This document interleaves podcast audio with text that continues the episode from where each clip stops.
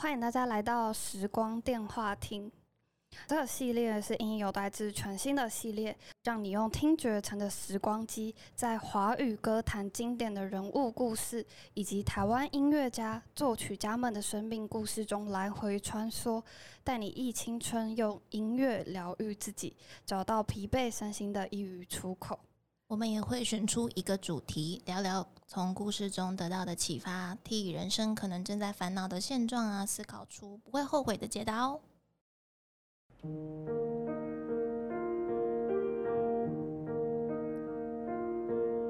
希望你给我三首歌的时间，在时光电话亭想起那个住在回忆里的音乐人、音乐家，还有他们留下的永垂不朽旋律。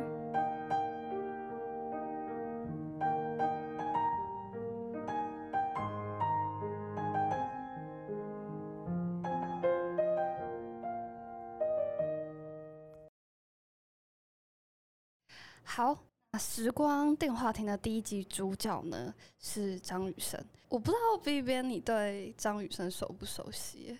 嗯，其实我，嗯，我对他的开始认识是从一个天后，就是他在一个歌唱，哎，歌唱的节目中唱了他的歌，就是怀念他的老师，然后我才开始比较了解这个音乐人，算是音乐人吧。我的话可能是就是从爸爸妈妈那一辈，就有时候会听他的歌，然后就是进而会认识到这个人，然后觉得他的歌其实都还蛮有正面的能量。哦，所以你的父母亲他是张雨生的歌迷？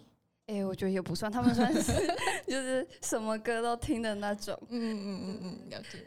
好，那紧接着来替大家讲讲张雨生的故事。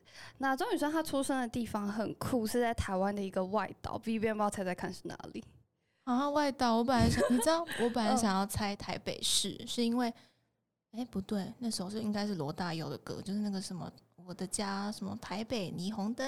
哦，我知道那首，我是觉得他们好像是同同个时代的人。不过他好像就张雨生好像有一个专辑叫什么卡拉 OK Live 台北，所以我本来想要，我觉得应该是台北市，哎，就是感觉音乐人应该就都要是。都要在台北市，可是是岛哎，是那个台湾外面的岛，哦而且它缩小范围，还蛮好猜。岛的话就剩蓝屿，然后澎湖，然后金门，然后绿岛，然后是我觉得现在最现代化的一个外岛。这样会得罪人吗？得罪的，等下重来。我觉得这个外岛现在还蛮，就是还蛮现代化。我觉得因为我去过，然后我觉得那边跟台北没什么差别。很现代化，那就应嗯嗯不不是不是，我意思是说蓝屿跟绿岛比较是呃比较自然一点，对对对，自然一点。那就澎湖吗？哦，对，是澎湖耶。澎湖很很意外哎，哦对吧？就是联想不到。嗯，我也很意外，就是张雨生是出生于台湾澎湖。不过呢，他在九岁的时候，他们全家就从。澎湖搬到了台中，那张雨生也一路在这边完成了国小、国中以及高中的学业。对，那他后来他是考上了正大外交系。那就当可能听众朋友觉得他跟音乐没有什么连接的时候，其实他一直都跟音乐冥冥之中有接触。就好比其实张雨生的兴趣就是弹弹吉他啊，然后创作。以及后来发生了一个最大的转折点，是他决定要帮已故的妹妹完成毕生的音乐梦想。Vivian，你猜猜看，他的音乐梦想会帮妹妹做什么事？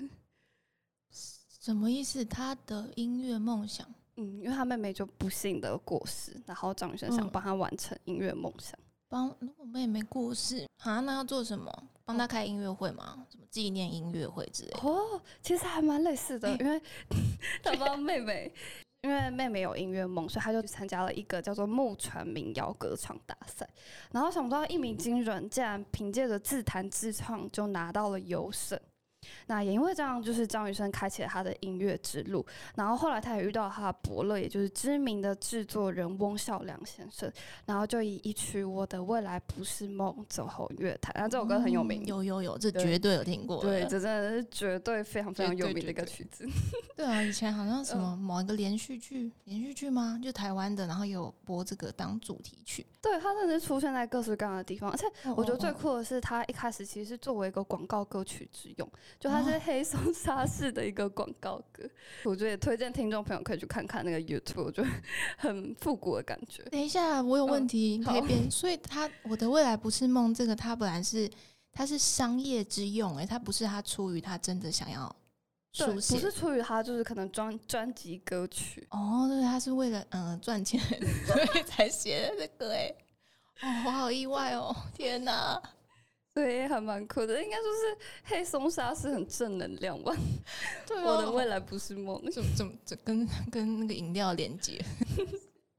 那就是讲完我的未来不是梦之后呢，他就发行了首张的个人专辑，那销量高达了一百八十万张，真的超多。然后那张专辑就叫做《天天想你》，对，就想必也是就是大家应该都蛮熟悉的歌。除了这些以外，其实张雨生他虽然是蛮早以前的人，但他真的很斜杠，因为他同时还在剧场领域、电影原声带制作，还有制作人领域就有涉略。其中最有名的身份应该是制作人，因为他替现在的华语流行乐坛歌后打造了《姐妹》还有《Bad Boy》两张专辑，非常的红。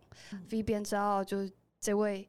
流行天后是谁吗？当然呢，就是我们的梅姐啊，歌我们都会唱，好不好？张雨生当然对于张惠妹来说，就是也是她的伯乐。还有一位是现在的甚至主持界的天后陶晶莹。哎，抱歉，这个我不知道，这怎么回事？对，就是陶晶莹也是张雨生的徒弟哦。然后在张雨生就是后来过世之后，陶晶莹还有就是用。我不知道是用什么技术，反正现在 YouTube 上面看得到，算是陶晶莹跟张雨生跨时空的合唱。哦哦哦，对对对，对对就是有那样的一个 MV，科技上的那种看起来很立体的东西。哦，没错，就也推荐大家可以听听看。那呃，刚讲完张雨生的故事之后，我自己觉得张雨生很厉害的地方是，就他不仅有高亢又很清澈的嗓音，同时还有刚刚没有讲到的，就他其实非常关心社会议题，但是他就融入这样的概念，在他也很有名的代表作《带我去月球》里，他同时也对就是保育动物这一块非常非常的关心，也同时融入在他的作品《动物的悲歌》里头。身为一个比较早以前的人，那他当然拥有非常创新的世界观。好，以上是张雨生的部分，那再来到了推荐作品的部分啦。那我要来给 V 边猜猜看。嗯，好，我加油。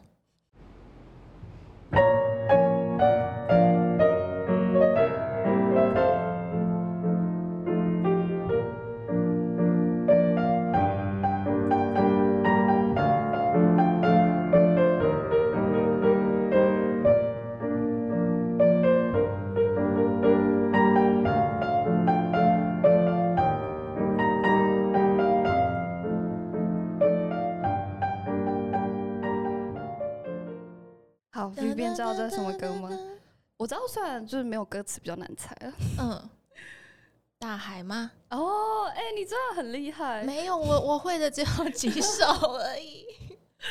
哇，对，刚刚那首就是大海。嗯，对，那我非常推荐大家可以去看看这首歌的歌词，就我觉得有种可以教会你跟过去的自己和解的感觉。那同时还想推荐给大家，就是刚刚呃前面讲故事的时候有提到的，我的未来不是梦。还有天天想你，以及关心环境污染的带我去月球。对，那有一首比较冷门，想推荐大家的是有一首曲子叫做《我学会飞翔》，假如你历经挫折，会让你想要好好站起来的一首歌，所以也推荐给大家。那最后想，因为我们毕竟网站上面还是有蛮多跟古典乐的内容，尤其张雨生跟古典音乐也有一种连接。V 爸爸才看他的偶像是哪一位古典音乐作曲家？这个太难了，真的是太难。哎，你有没有提示啊？就是什么？哦，有哎，就这个作曲家，哎，你不要讲太明显的哦。好，他这样不好玩。那我讲难一点，他非常有名。哇，等一下，每个都很有名吧？有名的那么多。好，那古典乐对吧？这是古典乐作曲。那他是什么？哎，他跟贝多芬差不多啦。大家会就是讲到贝多芬，就会顺便提到他，我也不知道为什么。然后还有他有点小屁孩的感觉。到底是谁啦？反正不是贝多芬，对了，对，不是哦。然后他喜欢鸟类，他喜欢鸟类。这个作曲家喜欢鸟类，他喜欢鸟类。那我会知道吗？我只知道有人喜欢猫，有人喜欢狗，谁喜欢鸟啊？到底是谁？好，那我公布答案。嗯那个人就是莫扎特，哦，小屁孩，对，小屁孩莫扎特。嗯那张雨生曾经在车祸的前三天，刚好接受了华视正线情的访问，他就有提到他最喜欢的古典音乐作曲家是莫扎特。对，那有两个原因，一个原因是因为莫扎特作曲都不打草稿，真厉害之处在于，其实很多东西都存在于他的脑海里面。对他，就是他真的是非常直觉式的把这些东西写下来。张雨生非常的佩服，同时他也很佩服，就是莫扎特在歌曲当中其实充满了和平、快乐的能量。非常像从上天来的声音。张雨生自己也很希望有一天能做到这样。不过，就是很让人悲伤的是，三天之后，张雨生就以三十一岁的年纪因为车祸过世。嗯，我觉得真的是才子，但是陨落的还蛮快的。对啊，怎么刚好就是跟莫扎特走上一样的啊路线？是不是太有才华都会这样？还好我很平庸。对有，才华上天都会赶快带走。对，天妒英才，天妒英才。好，我们这个系列蛮特别，想用一句话来聊聊音乐人的故事对我们的启发。张雨生的故事对我的启发，是我会想问各位听众朋友一个问题：如果梦想跟你们原本走的路都不一样，会怎么做？好比可能你。想当画家好了，但是你可能大学念的是电脑相关的科系，那不知道听众朋友会怎么做？那如果是 V 边的话，你会怎么做呢？嗯，好难哦。但是我觉得好像就是以我和我身边的朋友来说，大家好像出社会后做的工作都不是自己本科系，然后这种人还嗯蛮多的。就嗯刚好就发生说，嗯，好像在剧场工作的人，他们都是来自其他行业，就像是有一个叫演员的音乐剧演员，他是、嗯他本来是在那个科学园区做半导体的工作，然后结果哦就转去做音乐剧，嗯然后也有很多是念。诶、也是来自正大的人，他们却选择做音乐人。嗯对对对，就好像这种案例还蛮多的诶。那我会怎么做？我就呃，当然是要知道自己说有没有这个本钱是可以这样做。就是比如说，如果你的生活可能过得就是蛮辛苦的啊，尤其是经济上，那我觉得，嗯如果是在这样的情况下，最最重要的首件事情，应该是要让自己就是可以温饱，这个还是很重要的。我觉得也不要说，哦嗯，我为了梦想就好，我就全部就 all in 啊，然后就放掉所有可以工作的机会。就也许你应该先让自己过得好这件事情。嗯，就现实考量。对对对，嗯先有一个最基本的生活的前提之后，然后再去思考说，那你要怎么样往你真的想要做这件事情去慢慢靠近一点。那我的话，其实我周围还没没有这种 朋友，对，因为我自己的话，其实算是出社会做工作，跟原本大学念的不一样。那嗯呃，在周围没有这样的朋友，也没有前辈可以参考的情况下，我出社会其实找工作找的很辛苦。我可能会给大家的建议是，呃，可以针对你未来想做的工作，可能提早累积一些作品集，对，然后就是反正现在网络很发达，要找资料很方便，你们可以试着用你们的方式来去慢慢累积，然后就会比较好找工作，就比较实务的建议啦。嗯，哦，我还想要再多分享一个，就是嗯因为身边也有蛮多的演员的朋友，他们是靠接案为生的。那我相信很多的艺术家，然后音乐家或是任何的舞者，好像也都是这样的情况。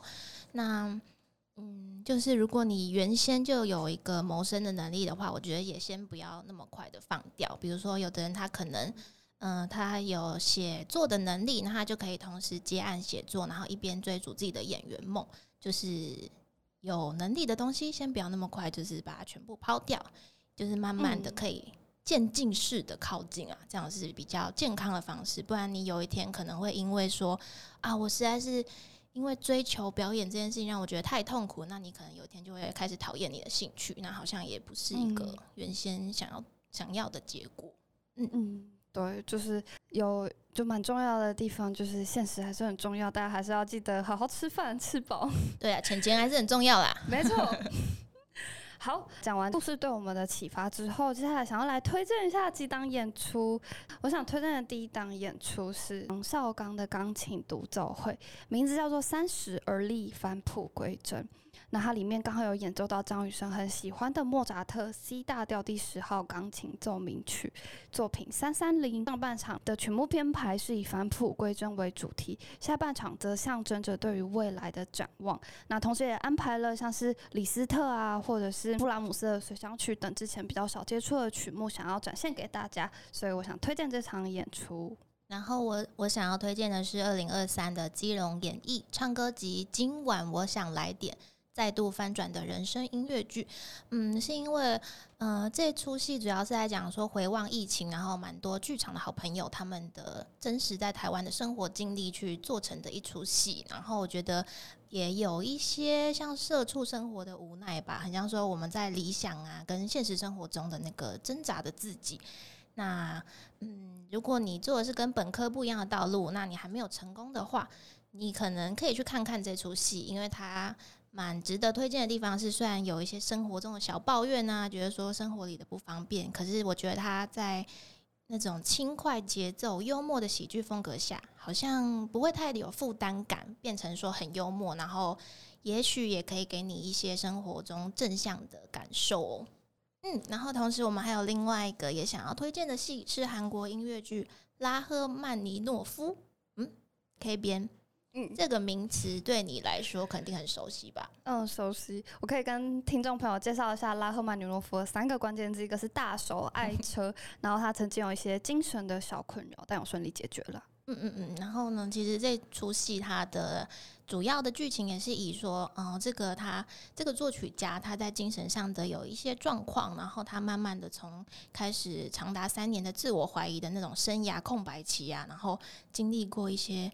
嗯，受到医生的帮助，然后慢慢的成长，让他知道说，哦，其实虽然你觉得自己写不出曲子，你好像没有很厉害，可是你还是有值得被别人爱，你有很可爱的地方。那也希望就是，如果很多艺术创作者在生活中或者事业上不是那么顺遂啊，那我们希望。这个作品，嗯，也许你看看它之后，你会感受到那种疗愈的力量。也像这个节目，我们想要带给听众的，希望这个勇气可以让你打包带走。那以上就是我们推荐的三档演出，以及今天关于我们的主题音乐人张雨生的故事。